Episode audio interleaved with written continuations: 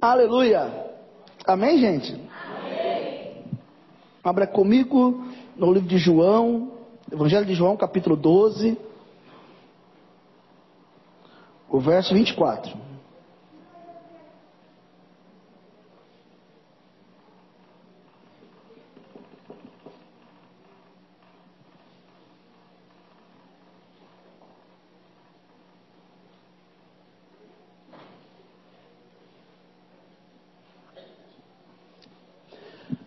A igreja tem se alimentado nos últimos dias de uma palavra, de uma mensagem de autoajuda, de uma mensagem de encorajamento, de uma mensagem que superficialmente ela traz um certo resultado.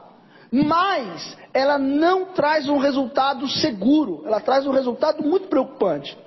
As mensagens pregadas hoje em dia são mensagens baseadas em psicanálise, mensagem baseada em certas teorias que fogem totalmente daquilo que Deus quer. Quando não é pregada uma mensagem dessa, as pessoas tentam levar para o lado espiritual, porque tudo que se leva para o lado espiritual fica mais fácil, irmãos. Se eu espiritualizar tudo aqui com vocês, irmãos, eu tenho certeza absoluta que para mim vai ser muito simples, muito fácil, não vou ter nenhuma dificuldade com isso, porque eu conheço o reino espiritual. Então, eu sei muito bem falar de reino espiritual. Então, a minha preocupação é que nos últimos dias, as mensagens que têm sido pregado, o que eu tenho ouvido, o que eu tenho visto, muitas vezes, através de vídeos, através de, de como é que chama aquelas mensagens rápidas que, como é que eles falam? Como? Difícil, isso é mais difícil ainda. Eu acho que era outro nome, mas tá bom. Eles estão muito difíceis aí. Então, essas mensagens é, é, pequenas que, que é uma autoajuda. Muitas pessoas, por exemplo, eu vou usar, existem muitos pregadores bons. Por exemplo, nós vamos ouvir sobre família. Aí você ouve Cláudio Duarte, excelente, maravilhoso. Você ouve Josué Gonçalves, excelente, maravilhoso. E tantos outros. Mas quando você vai ouvir algo mais é, é, é, disciplinar, algo que vai te, te trazer, por exemplo, você vai ouvir um tal de um pastor Eliseu, Eliseu Rodrigues muito bom, um homem conhecedor da palavra de Deus. Vai ouvir um Silas Malafaia, combate algumas coisas que os pregadores têm pregado nos últimos dias. Sabe por quê, irmãos? O evangelho se tornou algo barato na boca de muita gente que não tem valor. O evangelho se tornou algo insignificante na boca de muita gente que não conhece quem é Jesus. E essa é a minha preocupação. E eu sou pastor dessa igreja. E eu, como pastor dessa igreja, eu tenho compromisso com a verdade. E se eu tenho compromisso com a verdade, é a verdade que eu quero apresentar para você. E a verdade é isso aqui ó. Em verdade, em verdade, os asseguro que se o grão de trigo não cair na terra e não morrer, permanecerá ele só, mas se morrer, ele produzirá muitos frutos. Quem crê, diga amém. amém. Feche os seus olhos. Espírito Santo, peço a tua ajuda, Senhor. São três dias ministrando, meu corpo está cansado, minha mente está cansada, mas o, o, meu espírito se renova cada dia na tua presença. Então Deus fala conosco de forma poderosa, extraordinária, para que nós possamos receber aquilo que o Senhor tem em o nome de Jesus. Amém. Essa mensagem não é uma mensagem bem vista, porque as pessoas querem uma mensagem de prosperidade. As pessoas querem uma mensagem de crescimento profissional. As pessoas querem uma mensagem que vai fazer com que eles não sintam dor, porque o ser humano ele não foi preparado para dor. O ser humano não foi preparado para sentir dor. Quando você fala para alguém, você vai ter que sentir dor, ele vai falar: Não, peraí, não é isso que eu, que eu, que eu gostaria, não é isso que eu quero para mim. Se você fala para alguém: Olha, você vai sentir fome, ele vai falar: Não, eu não quero sentir fome. Se você falar para alguém, você vai sentir sede, ele vai falar: Não, eu não quero, eu só quero o, o que é bom. Eu quero receber o bônus de tudo aquilo que Deus pode me dar. Mas nós não entendemos o que são coisas simples da vida. Porque a mensagem de Cristo foi uma mensagem diferente daquilo que as pessoas pensam. Por exemplo, já ouviu aquela, aquela canção que está na harpa cristã que diz assim, ó? Sim, eu amo a mensagem da até morrer. Como é que é? é... Olha, não finge que você não sabe, não. Você está fingindo que não sabe. De novo, de novo. Sim, eu amo a até morrer. Proclamar. Eu também minha.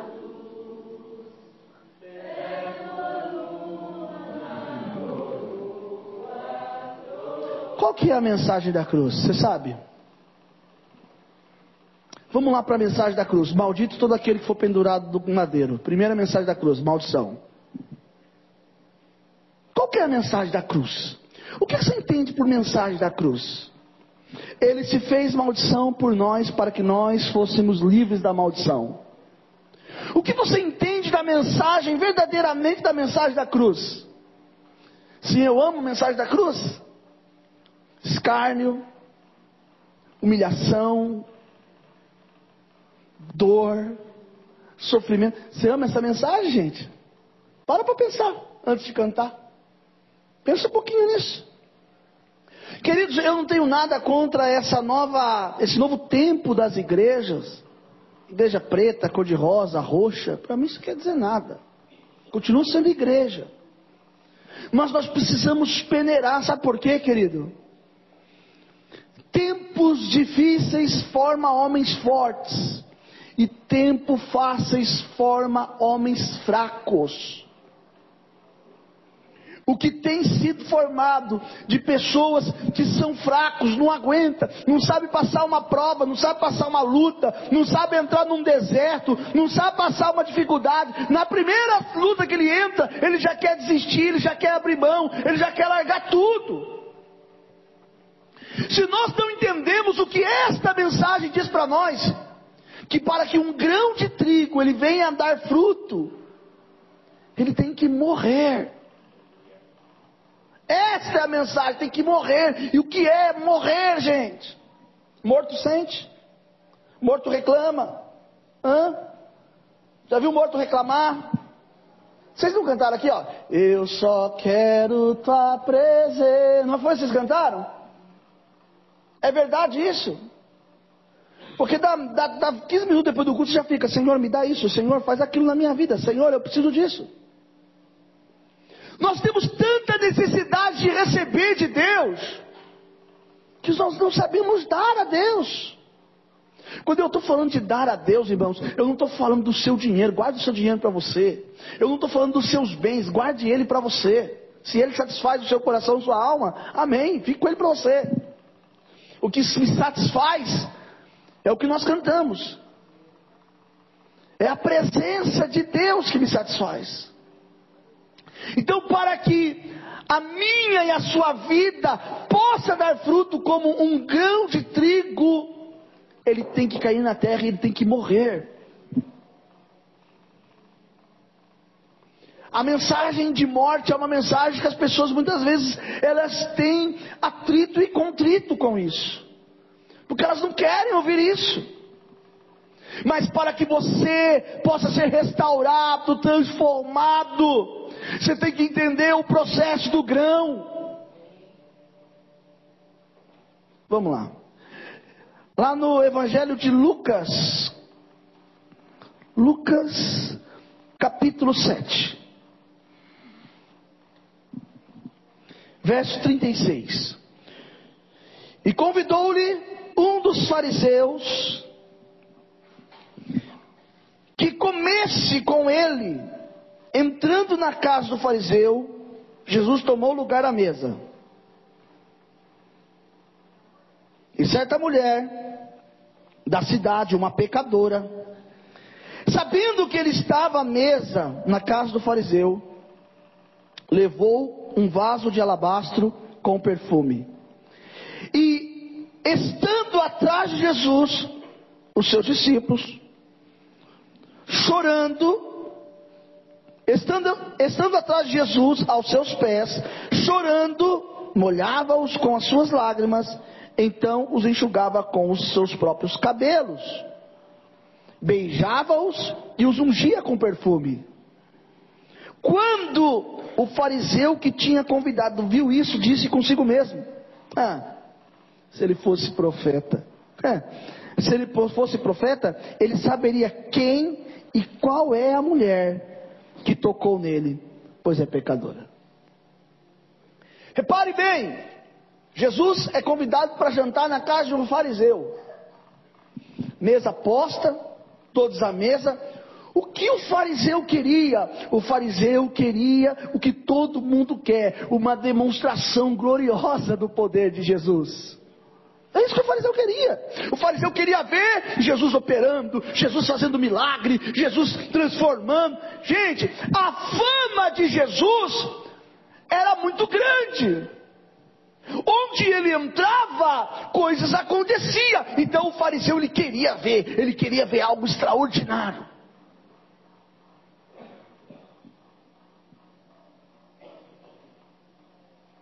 Tem gente que gosta de truque, irmão. Sabia disso? Tem gente que gosta de truque. Eu estou falando isso para não dizer que tem gente que gosta de ser enganado. Tem gente que adora ser enganado. Então aquele fariseu, ele estava na expectativa de que Jesus fizesse alguma coisa. Então a mesa está posta e o fariseu está ali olhando, dizendo: Que horas que ele vai fazer alguma coisa? Até agora não falou nada. Jesus entra, fica quieto, senta na mesa e aquilo se torna um culto. E o culto está acontecendo ali, irmãos. Hã? Imagina que um tem a oportunidade, o outro fala: Ó oh, Jesus, tudo bem? Como o senhor vai? Jesus deve ter só balançado com a cabeça. E o culto está acontecendo, e o fariseu na espera, na expectativa de que Jesus faça alguma coisa. Que hora que ele vai me revelar? Daqui a pouco. Jesus me revela. Hã? Fica. Fica, irmão Marcos. Ele fica. É agora, é agora. E olhou para mim, olhou. Olha, até um frio na, na espinha, porque ele olhou para mim.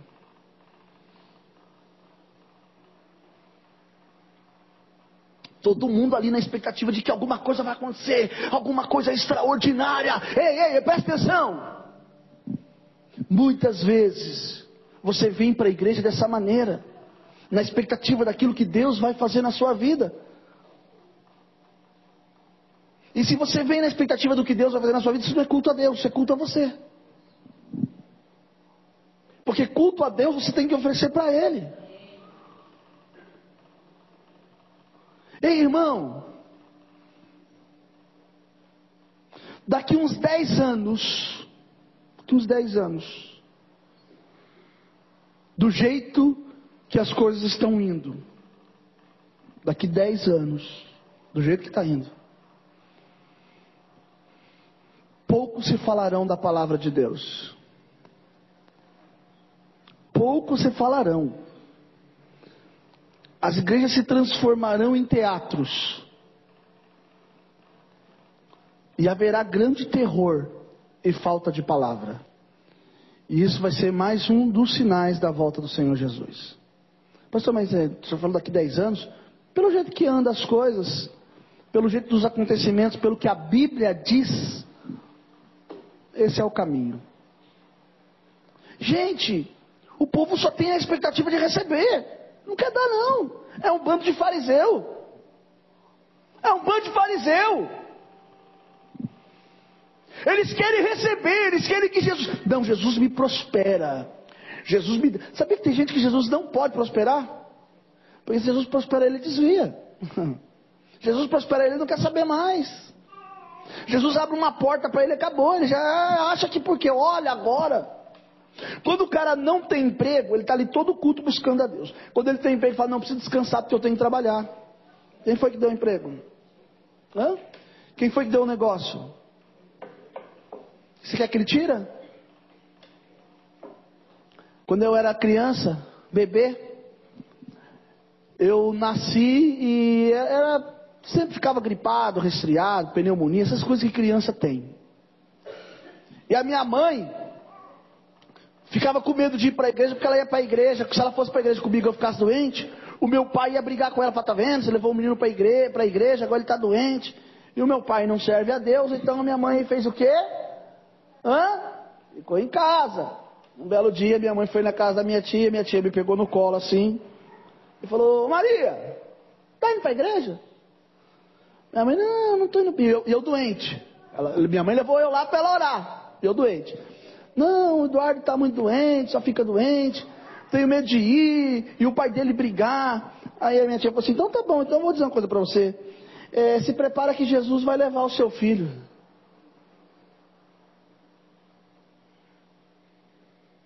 Minha mãe, o quê?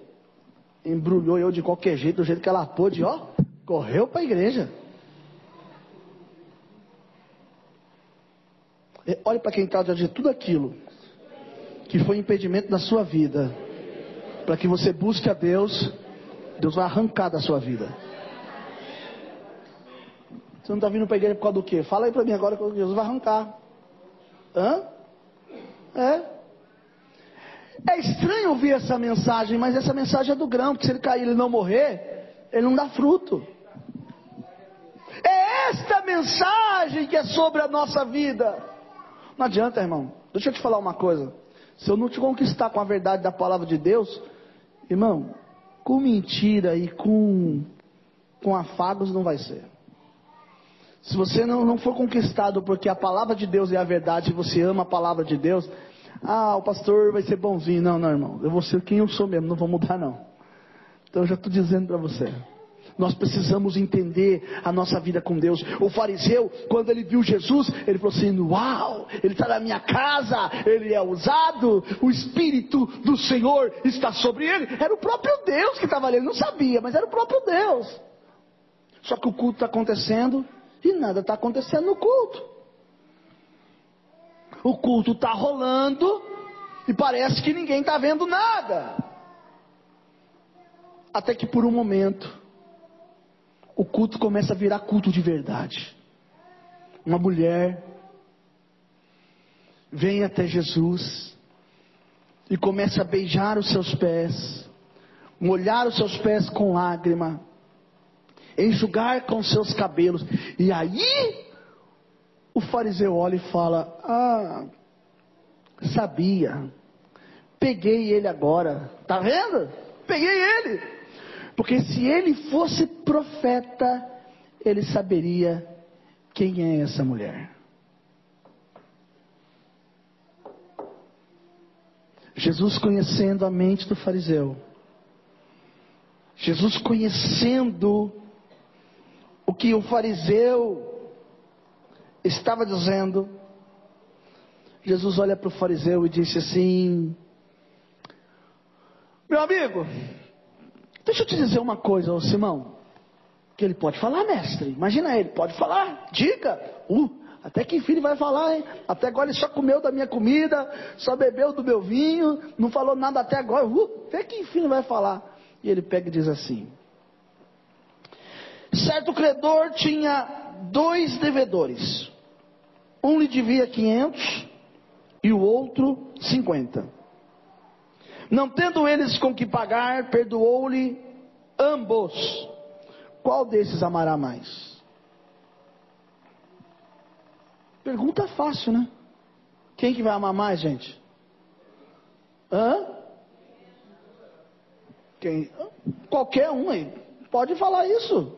Qualquer pessoa mais leiga vai responder. Ué, quem devia mais, é lógico. Respondeu-lhe Simão, ah, tenho para mim que é aquele a quem mais perdoou. Disse Jesus. Julgaste bem, agora começou o culto, irmão. Agora o negócio ficou sério. O fariseu, de certo, olhando para Jesus, não entendendo o que está acontecendo, Jesus falou assim: sabe por quê? Porque vê essa mulher, entrei em tua casa, não me deste água para os pés, não não é, entrei na tua casa e não me deste água para os pés. Esta, porém, molhou com lágrimas os meus pés e os enxugou com seus cabelos. Não me deste um beijo, mas ela, desde que entrou, não parou de beijar os meus pés. Não me ungiste a cabeça com óleo, mas esta me ungiu os pés com perfume. Por isso te digo que os seus muitos pecados são perdoados, pois muito amou, mas aquela mas aquele a quem pouco é perdoado, pouco ama. Então, Jesus disse à mulher: Os teus pecados te são perdoados. Preste atenção, quando um sacerdote ia na casa de alguém para jantar, era costume, dava-se água para lavar os pés. Isso é costume do judeu. Costume.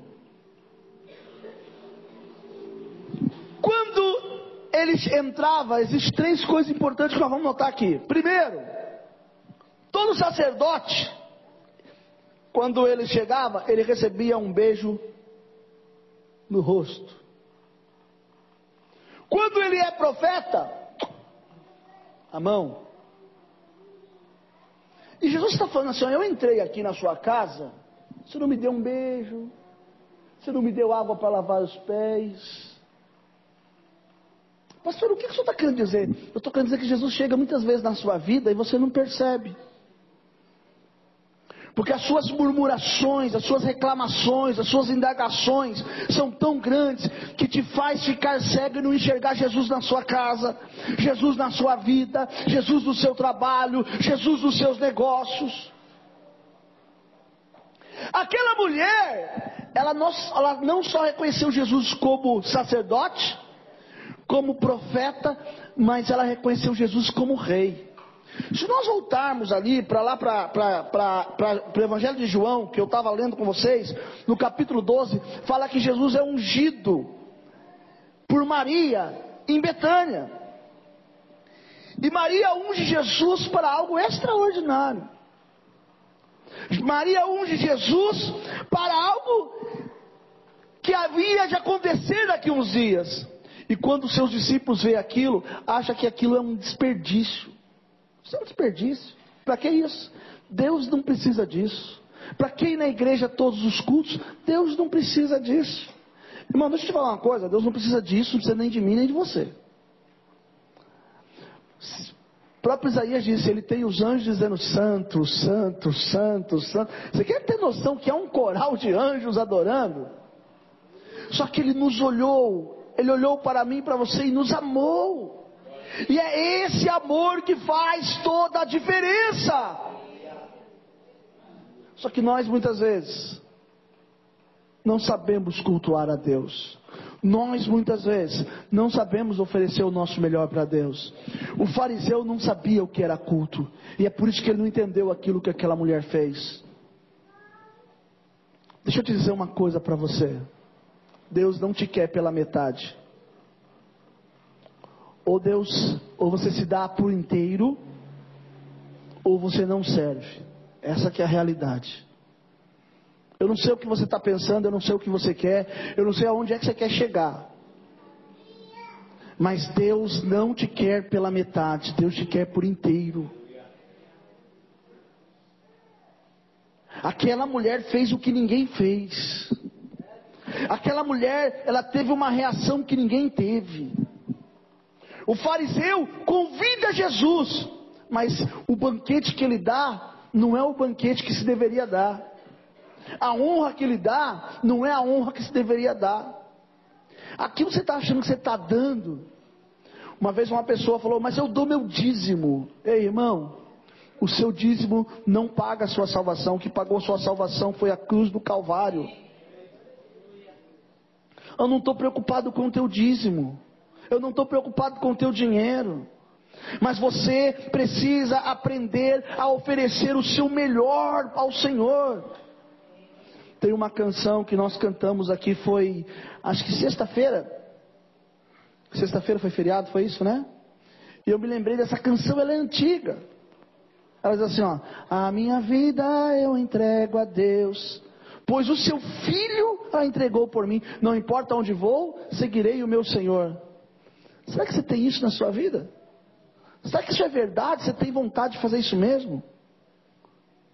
Sabe qual é a minha pergunta, querido? Eu pergunto isso para mim todos os dias. Quem eu sou? Quem você é quando ninguém está vendo?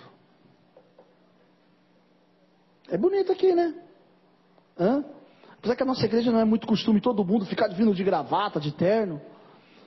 Mas quem somos nós quando ninguém está vendo? Quem é você? Porque se o grão de trigo cair na terra não morrer, ele não produz. Você precisa entender, ei, sou, você precisa entender o que é o poder da entrega. Você tem que se entregar por completo. Você tem que se entregar por inteiro. Você precisa entender que a sua vida ela tem que ser plantada no Senhor.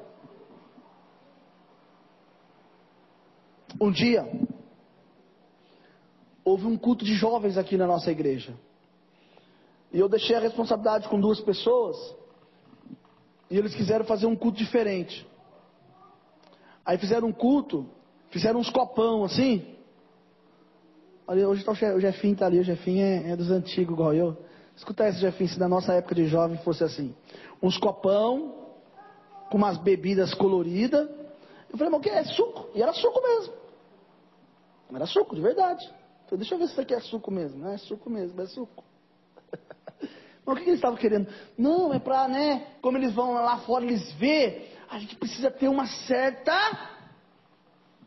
Deus não precisa desta nojeira, Deus não precisa disso para segurar ninguém. O seu filho não fica na igreja por causa disso. Se ele não ficar pela palavra do Senhor, por essas coisas, ele não vai ficar. Mas os jovens achou, eles acharam que se eles fizessem um negócio legal assim, qual o benefício que isso traria? Nenhuma. Sabe por quê? Porque se você prega uma mensagem de morte, tem o grão, isso, o grão de trigo tem que morrer? Ele vai falar: não, isso não. Dor? Ah, não.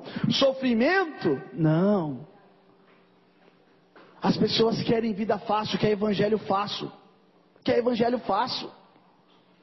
Quer, quer coisa, sabe, aquela palavrinha doce, mel, melzinho, chubinha mas que não tem profundidade. Quando eu falo de profundidade, irmão, eu falo de uma vida íntima em Deus, algo profundo em Deus. Nós precisamos entender que para que a bênção de Deus se manifeste sobre os nossos filhos, nós não temos que ter semelhança nenhuma com o mundo lá fora. Precisa mudar isso em nós. Quando Deus falou para mim, foi ontem, Deus falou para mim assim: olha, se o grão de trigo, eu, eu, meu caderno não está aqui que eu estava ontem, eu cheguei a escrever. Eu ouvi a voz de Deus no meu ouvido: se o grão de trigo cair na terra não morrer, ele não dá fruto. Eu quero que você prega isso domingo.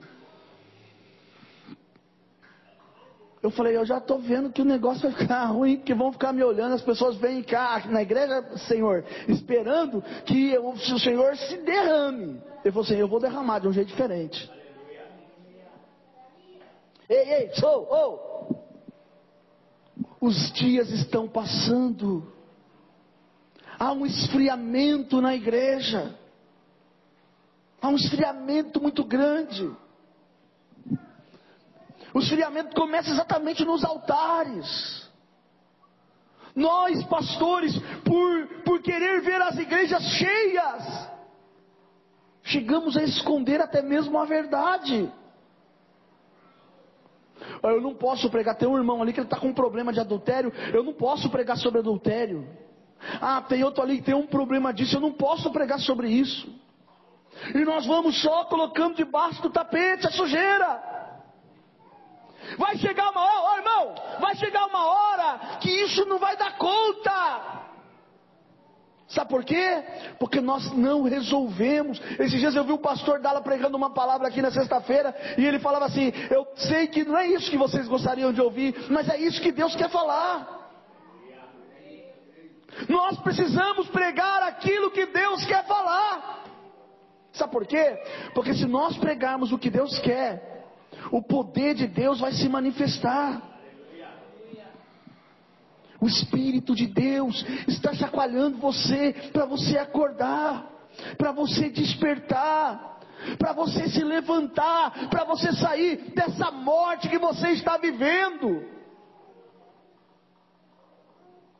Ei, igreja! Acorda, igreja! Jesus está vindo buscar a igreja. Ah, mas faz muito tempo que eu escuto isso. As pessoas nem acreditam mais nisso, gente. Tem hora que eu paro falo, meu Deus. Tem hora que eu canto uns cânticos aqui. Eu não aguento, eu choro, porque eu vejo que a igreja tem esfriado, a igreja não, não, não, tá, não quer. A igreja está perdendo a sua identidade. A igreja está perdendo o seu compromisso.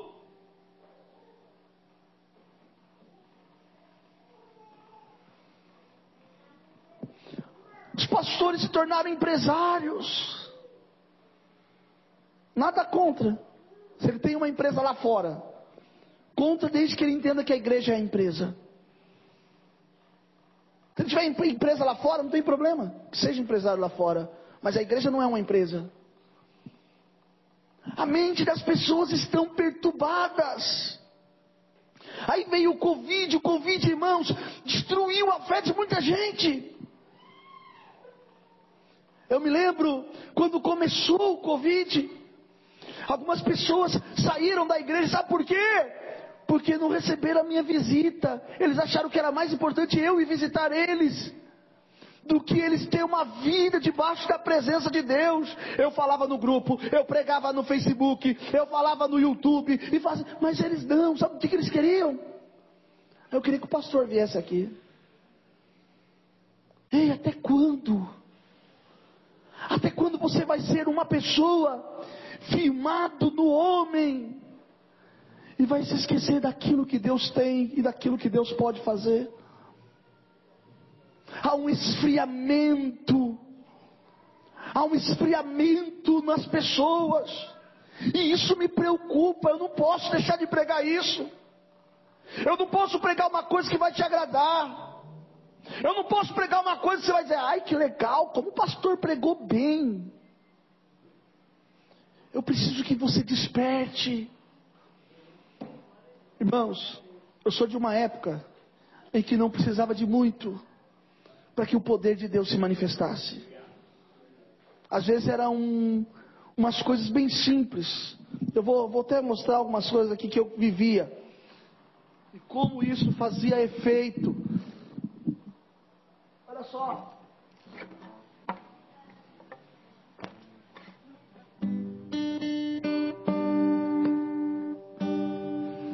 Com gemidos que palavras não podem.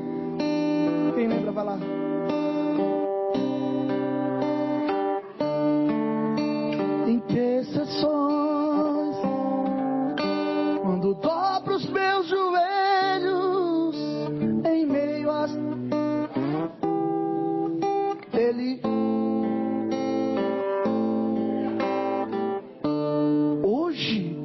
Cantar essa música chega a ser uma blasfêmia. As pessoas já não querem mais. Eu me lembro que no ano de 2000, 2000 não, é 2000, ano de 2000, vocês cantavam essa canção aqui e algo assim, era tão gostoso assim, ó.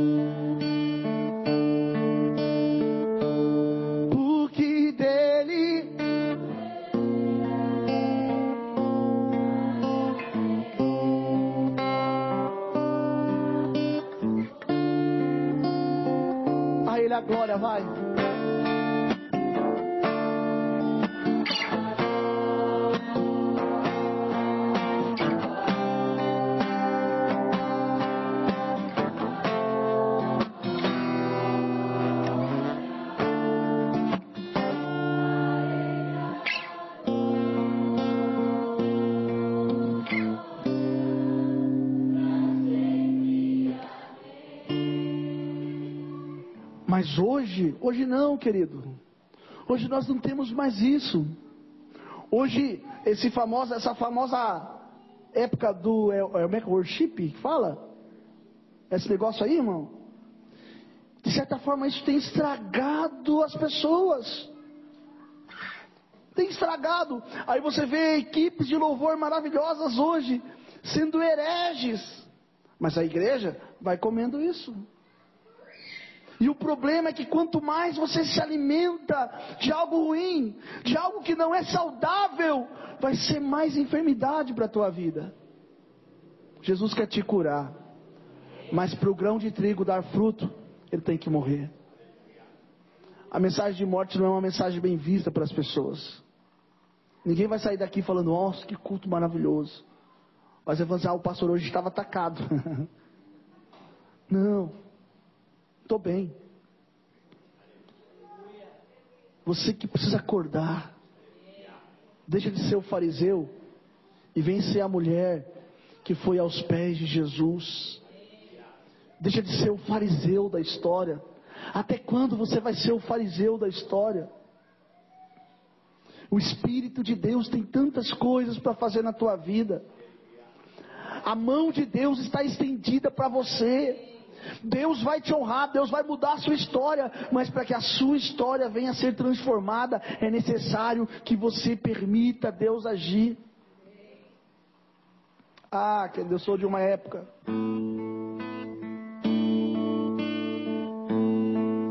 Eu sou de uma época em que a adoração ia muito além de cânticos e cânticos. Ah,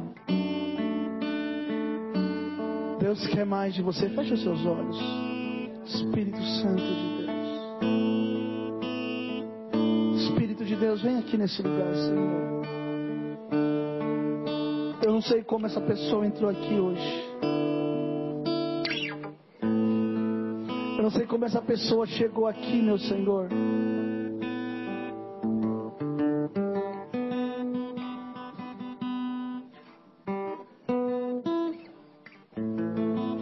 Sei que o Senhor é Deus poderoso para fazer.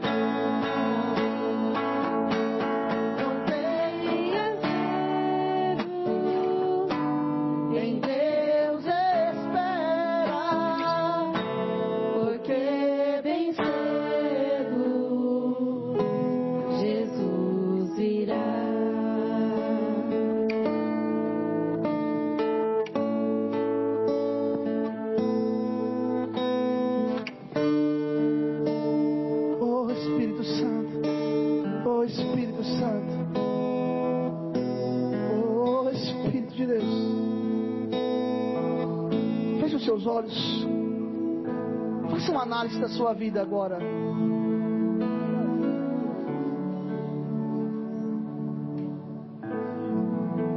Feche os seus olhos agora. Faça uma análise da sua vida.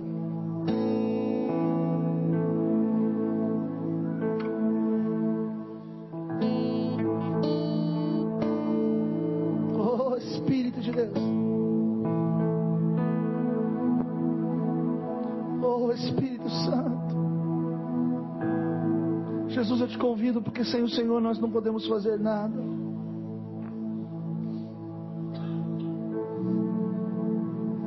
Oh Espírito de Deus. Lebadarasuriko balabasheri alamas.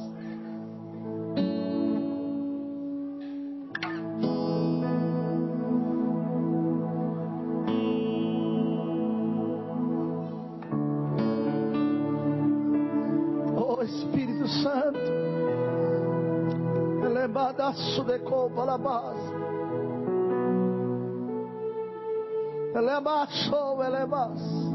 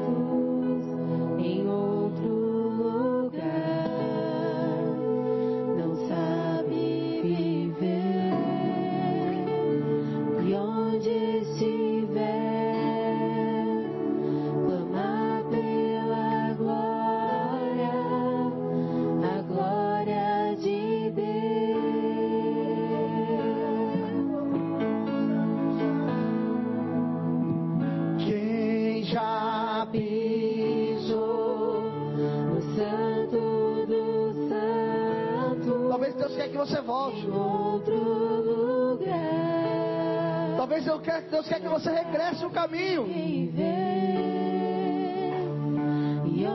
Você andou por tantos caminhos e o Senhor quer que você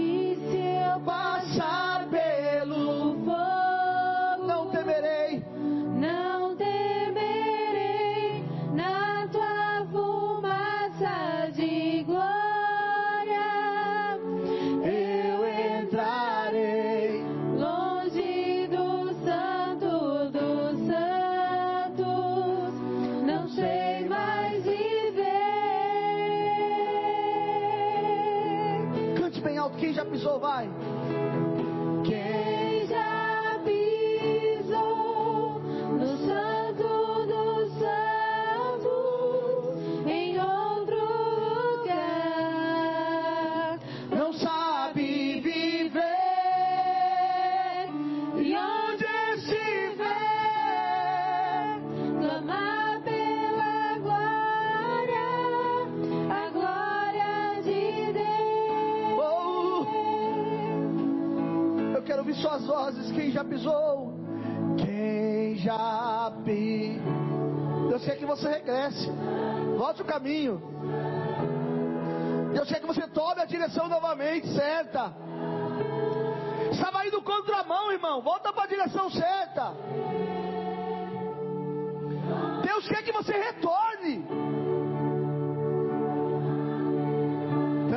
Telebasuricou balabás. Olhe para mim.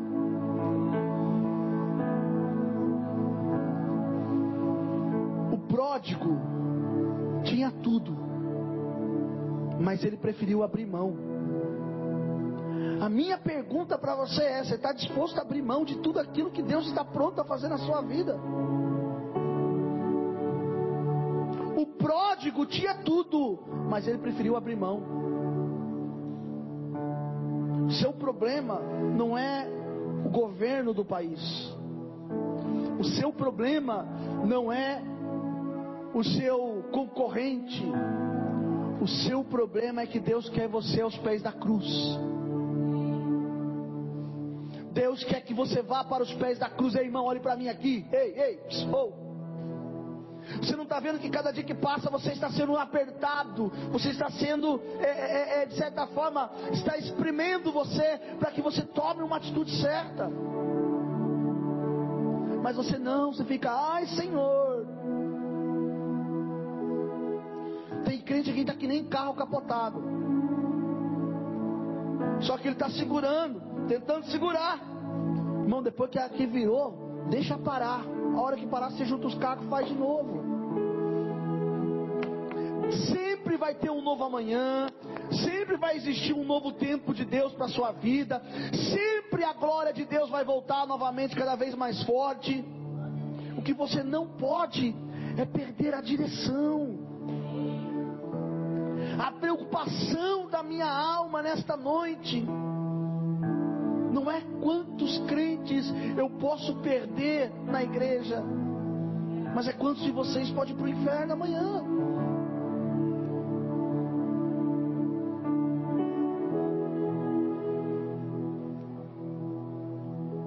Vocês precisam aqui entender que o Senhor ele olha para você de forma diferente, ele se importa com você.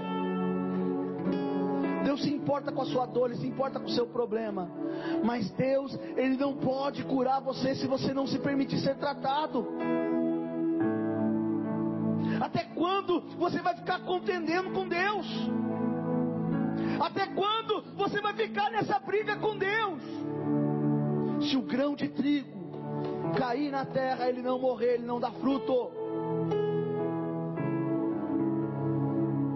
O seu problema é o seu eu. O seu problema é o seu orgulho. Tem gente que é orgulhoso demais para se render. É orgulhoso demais para se prostrar. Ele é orgulhoso demais para fazer.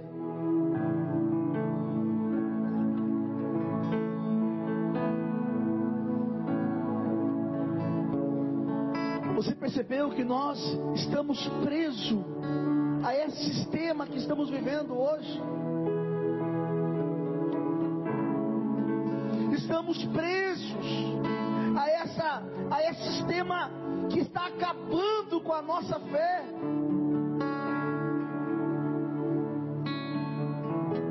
Eu vi as pessoas acabando com a vida do Kleber Lucas. Ah, o pastor vai defender o Kleber Lucas? Calma aí. Se eu quiser, eu defendo. Aí é, é problema meu. Não deu satisfação disso para ninguém. Mas deixa eu falar uma coisa para vocês. Fez o Kleber Lucas se tornar quem ele está sendo hoje foi o sistema. Mas não de igreja. Foi ele se adaptar ao sistema e não querer fazer aquilo que ele aprendeu com os cantos que ele mesmo fez aos pés da cruz. É isso. Às vezes a gente vai se adaptando às coisas. Às vezes a gente vai se encaixando em lugares onde Deus não quer que a gente se encaixe.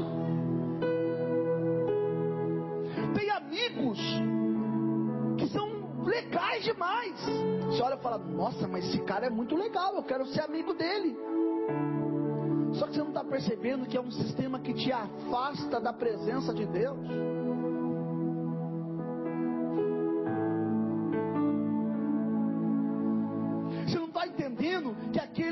Aquele, churrasco de amigos, ele te afasta daquilo que Deus quer. Primeiro você começa falando de Jesus. Depois você para de falar de Jesus e começa a falar sobre política. Depois você para a falar sobre futebol e depois você passa a falar um monte de besteira. Deu para entender ou não? Recado? Não? Primeiro você é crente. Depois você é um crente mais ou menos, um crente político. Depois você começa a chutar o pau da barraca. O que for, o que valer é gol.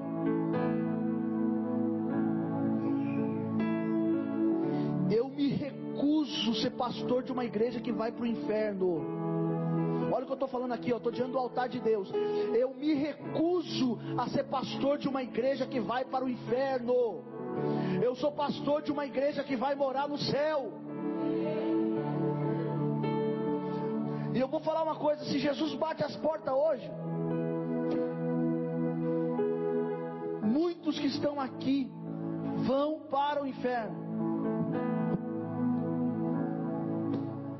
Muitos que estão aqui não chegam na eternidade. Pastor, você está ficando louco? Não. Eu estou revoltado com o sistema, gente. Não dá mais. passando a mão na sua cabecinha, dizendo assim: ó, oh, você está tá errando, irmão, mas continua errando.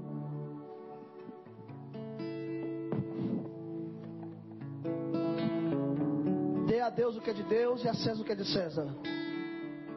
E eu não vou jogar pérolas aos porcos. Ou você se rende e creia no que Deus tem na sua vida, ou infelizmente, querido, você vai ser como os porcos.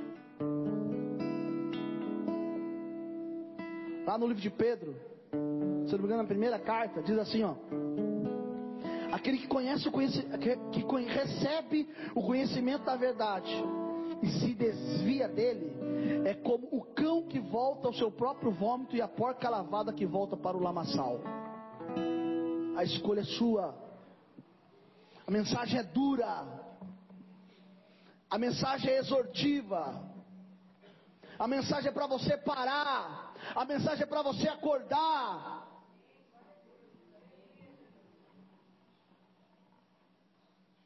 Ô jovem, esse videozinho dos infernos que você vê, que atrai demônios para a sua vida. Acorda, desperta. O que, que você está? Onde você está querendo chegar?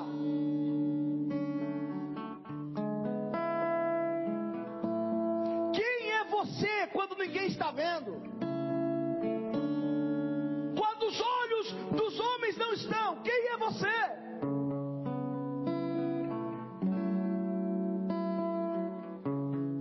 Crente lá na igreja, lá na igreja eu sou crente. E fora da igreja, pastor, acho que pregou isso aqui esses dias, o pastor Gala, né? Que falou que um braço é crente, o outro não. Não foi o senhor que falou esses dias? Quem é você? Irmãos, eu não estou falando para você ser bobo, eu não estou falando para você ser trouxa, eu não, tô, não é isso que eu estou pregando, eu estou pregando para você ser crente. Aonde você quer chegar?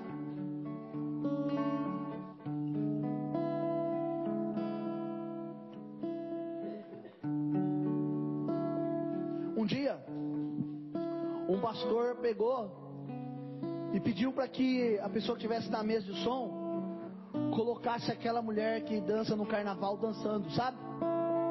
E quando as pessoas já falam, "Ah, nossa, que vergonha! Aí o pastor pegou a palavra e falou assim: Mas vocês ficaram com vergonha? Mas vocês veem isso na casa de vocês todo dia.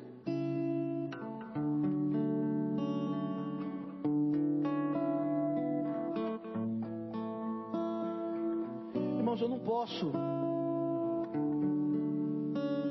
Eu não posso esconder a verdade de Deus da sua vida. Deus está falando para você se converte. Muda essa sua atitude, deixa de ser mentiroso. Pastor, que é isso? Estou falando aqui. Tem pessoas que têm que ouvir isso aqui. Não, é todo mundo, todo mundo. Estou pregando para todos. Estou pregando para meia dúzia. A começar em mim. Começar em mim, a verdade tem que começar em mim.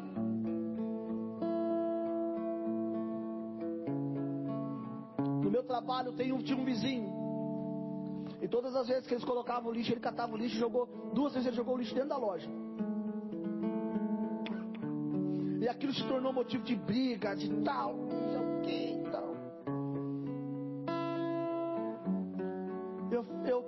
o Senhor falou assim: começa a orar por aquela pessoa. Eu falei, nossa, aquela pessoa é. Eu comecei a orar. E Deus falou assim: vai lá. Fala com ele. Peça perdão a ele se por alguma coisa. Eu falei, tá bom, eu fui. Eu cheguei lá. Falei, posso falar com o senhor? Ele já ficou meio arisco, né? Pois não, o que você quer? Queria te pedir perdão. Ele assustou. Falei, perdão porque talvez alguém da minha loja falou alguma coisa. Perdão porque talvez eu fui negligente como dono. Perdão porque talvez alguma situação desagradou e entristeceu o senhor. Aquele homem parou, olhou para mim e disse: Não, eu entendo que vocês param o carro aqui, eu chamo um marronzinho para montar vocês. Mas eu faço isso porque criou um atrito entre nós. Falei, então vamos quebrar esse atrito hoje. O senhor me perdoa, a gente se torna amigo, acabou, morreu o assunto. Falou, como é que é seu nome? Perguntou. Eu falei, meu nome é Eduardo. Ele falou assim, ah, falou o nome dele para mim, pegou na minha mão. E hoje ele é até amigo nosso. A gente vai lá, conversa, fala com ele. Certa feita ele parou para esses dias e eu falei para minha esposa, a gente não entende as coisas, né? Por que, que aquele homem era tão amargo daquele jeito? Aí um dia eu estava vendo uma, um, ele faz móveis, eu estava vendo lá, ele falou assim, eu contando alguma coisa para ele, uma história para ele, ele falou assim, você não sabe, rapaz. Eu era casado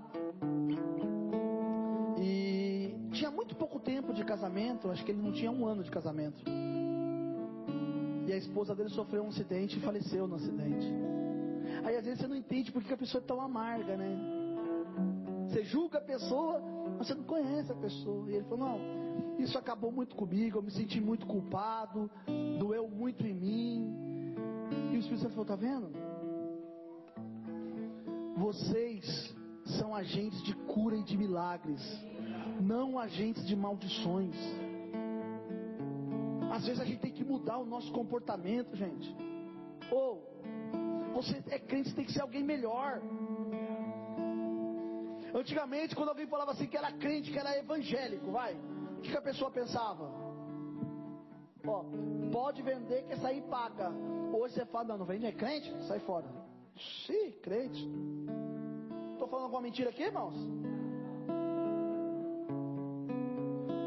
Quando a pessoa, se você está vendendo uma coisa, a pessoa fala você que é crente, o que, que você fala?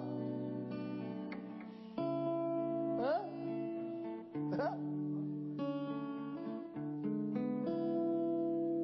Ei Marcelo, você está vendendo carro lá, chega e fala, sou crente, o que você faz? Ele já manda já para mim já, você fala de coisa ali, para ver o que, que vai dar. Sabe por quê, irmãos? Porque os crentes agora levam, uma fama de caloteiro. Irmão, isso já começa na cantina da igreja. Eu já enterrei umas três listas de dívida da cantina da igreja. Falei, não, não vamos nem cobrar. Hã? Começa dentro da igreja. Você ama a sua família? Ontem eu preguei sobre paternidade. E eu falei sobre ser pai em casa. Você ama sua família? Sim ou não? Você ama sua esposa? Então serve a Deus com fidelidade. Serve a Deus com sinceridade. Muda esse seu comportamento. Seja diferente. Se apegue ao Senhor Jesus. Pastor, mas eu estou com problemas, eu tenho medo. Salmo 56, 3 fala assim: O dia que eu temer, eu hei de confiar em Ti.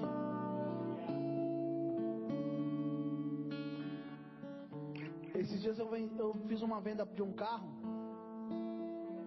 E essa venda, ela foi para para um líder católico. Mas ele é líder de movimento, carismático. E ele falou assim: Olha, eu nem costumo dizer muito que a gente é católico, porque é, é, às vezes até a nossa igreja não aceita muito o nosso trabalho. Ele falou desse jeito pra mim. Eu falei: Ah, que legal, tal. E conversando com ele, ele me contou da transformação dele. E eu achei tão linda a transformação daquele homem. Ele me contou a seguinte história: de que ele era um grande bandido. Ele mexia com tráfico. E um dia ele decidiu largar tudo porque ele chegou quase à morte. Foi lançado num, numa, num buraco para morrer. Só que ele ficou devendo algumas pessoas. E ele ficou devendo essas pessoas, devendo essas pessoas. E aí ele começou a fazer a obra de Deus, né? E a obra deles é algumas obras é parecida com o ministério Refidim, que cuida de pessoas de rua, né? E de é, garotas de programa. E um dia ele pegou uma, uma menina, e essa menina foi, na verdade, para saber onde ele estava, porque o pai da menina queria matar ele. Só que ela tinha problema e o pai não sabia. Depois ele descobriu que ela era garota de programa. E aí quando ele chegou, ele começou a trabalhar e a menina foi transformada pelo poder da palavra de Deus. E um belo dia ele está lá no culto. E ele sabia que aquele cara falou: O dia que eu te encontrar, eu vou te matar. Um dia ele estava no culto lá, na- no culto, cultuando lá, fazendo um trabalho. Quando ele olhou, tinha muita gente. Ele encontrou aquele cara. Ele olhou para aquele cara e ele falou assim: Hoje eu vou morrer. Ele vai me matar. Ele veio aqui para me matar. E aí, ele chamou a esposa dele, a esposa dele já sabia da história e falou assim: Olha, pega as crianças, vai embora, que acho que hoje eu não consigo mais voltar para casa. Hoje eu não volto mais para casa. Ele veio, ele vai, ele veio para me matar, eu tenho certeza disso. Ele prometeu isso. E os boatos que saíam era que estava procurando ele para matar. E daqui a pouco ele estava mexendo no som, a esposa preocupada, angustiada, aquele homem chegou por trás dele e chamou ele pelo apelido. Aí ele virou assim, olhou, levantou e falou assim: Você veio fazer o que você quer fazer, né? Eu estou aqui. Pode me levar. Aquele homem era um homem grande, assim, igual o irmão Marcelo, que foi para matar, né? Olhou para ele e começou a chorar. Ele assustou, o homem chorando. Eu falei assim: Eu não vim aqui para te matar. Na verdade, eu mandei uma pessoa vir aqui para te espiar, para eu te achar, para te matar. Só que eu mandei a minha filha. E a minha filha estava tendo problema que ela era garota de programa e eu não sabia. E ela se rendeu ao trabalho. Ela serve. Ela é outra mulher. E como que eu posso matar alguém que fez tão bem para minha família? Eu vim aqui porque eu quero te dar um abraço. E aí começou os dois chorar e chorar e chorar. Ele falou assim: agora eu vou te falar uma coisa. Eu ainda sou o mesmo lá. O homem ainda é daqueles terrível. Do, do- essas pessoas aí desses do crime aí grande. Ele falou: tem uma coisa para dizer para você. A partir de hoje, ninguém, eu já dei uma ordem já. Ninguém vai mexer com o seu trabalho. Vai mexer com você e vai mexer com a sua vida. Porque eu vi que você é um homem transformado.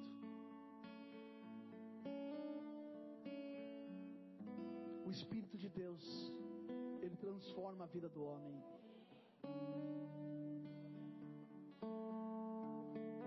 Eu vou fazer uma coisa aqui agora, porque se o Senhor mandou eu pregar isso daqui, é porque há um fundamento em tudo que eu preguei. Eu não sei que tipo de vida você vive. Eu não sei quem você é. Mas sei que quer ser transformado. Você que quer viver dentro daquilo que é do Senhor, que é certo. A pancada que a Edilene deu logo no início foi, foi de Deus. No, alguns se assustam, mas era, era o que tinha que acontecer. Eu te faço o convite agora. Talvez você não se lembre nem o dia que você aceitou a Jesus como seu Salvador. Mas você que quer voltar ao início de tudo. Você que quer ser transformado. Eu quero te fazer um convite agora. Eu quero que você venha à frente, eu quero orar por você. Você quer ser transformado, pastor? Eu quero, eu preciso. Eu acho que tá bom não. Do jeito que tá para mim, eu ainda tenho muita coisa para eu fico feliz dos crentes, viu? Porque isso mostra que realmente eles precisam e eles querem. E aí, você? Vamos mudar isso? Vamos mudar sua vida? Vamos mudar, mudar sua vida, mudar sua história. Sair dessa mentira que você está vivendo aí.